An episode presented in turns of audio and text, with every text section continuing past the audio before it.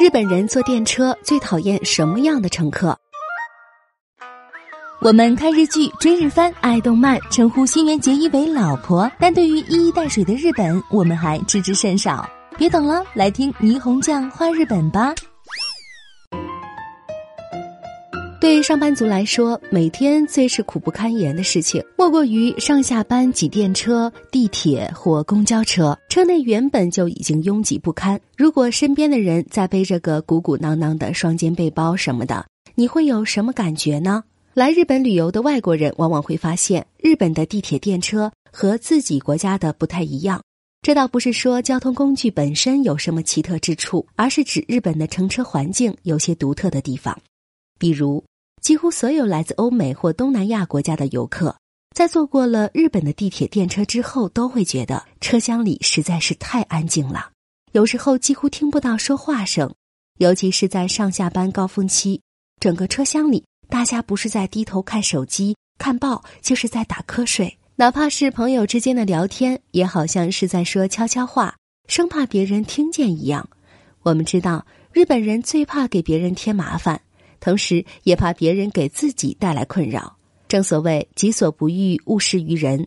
如果希望自己能拥有一个安静舒适的乘车环境，首先就得从我做起，至少要做到自己的言行举止不会让其他人感到厌烦。比如将手机调成静音。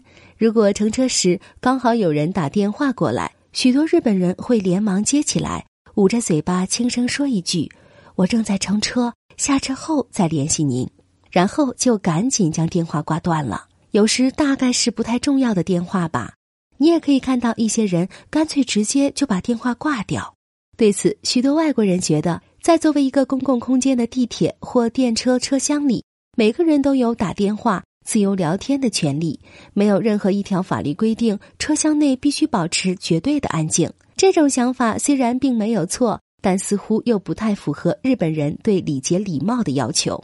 二零一八年，由日本全国七十三家铁路公司加盟的日本民营铁路协会，在官网上实施了一项有关车站和电车内礼节的问卷调查，共有两千六百八十六人做了回答。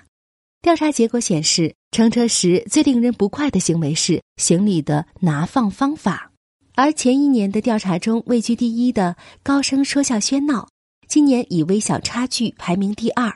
除此之外，让日本人感到厌烦的车厢内不文明行为，依次还有坐姿不雅、上下车时插队、耳机声音外露、手机通话给周围人带来不快、醉酒乘车、在车内化妆、随手丢弃垃圾和瓶罐、在拥挤的车厢内饮食等等。在行李的拿放方法选项中，受访者表示。令他们最讨厌的是背着双肩背包或是肩上挎个大大的包袋的乘客，其次是把包放在座位上、地上或是车门附近。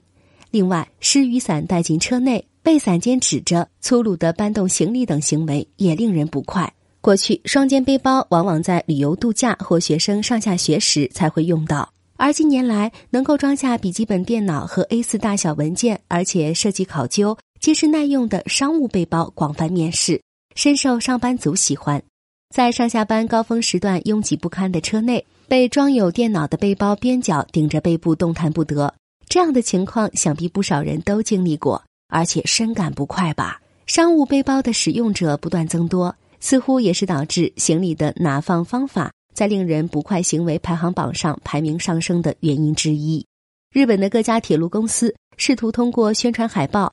车内广播等方式来提升乘客的乘车礼节，呼吁乘客在乘车时将背包抱在胸前或放在行李架上。由此看来，日本人对车厢内的文明行为的要求确实比较高。虽然其中的个别要求未免有些矫枉过正，但正所谓入乡随俗。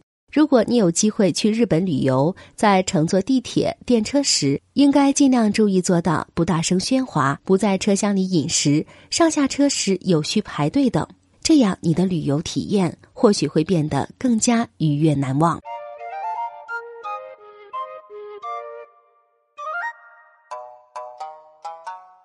更多信息，请看日本网三 w 点 nippon 点 com。